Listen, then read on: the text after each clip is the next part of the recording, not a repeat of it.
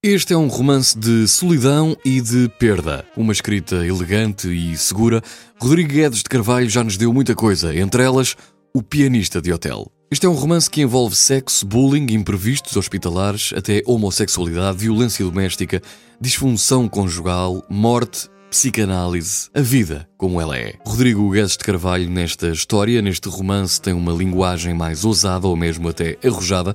Para leitores mais sensíveis, poderá soar um pouco mais áspero. É um livro em camadas, nelas se cruzam diversos planos, diversas histórias, histórias que passam pela música que entra e rasga a solidão, a dor e o vazio das pessoas que habitam nestas páginas. As personagens estão carregadas de mistério e que prendem o leitor do início ao fim. Há um pouco de nós em todas as personagens. Há muito de nós neste mergulho ao mais fundo da alma humana. Um romance que se lê e que se ouve, que mantém os sentidos alerta. Um romance com muita coisa e com o pianista. É uma forma diferente de contar uma história onde não falta imprevisibilidade. Um livro com personagens que nos transportam para outras paragens da mente humana. Rodrigo Guedes de Carvalho com O Pianista de Hotel. 480 páginas que nos levam por aí.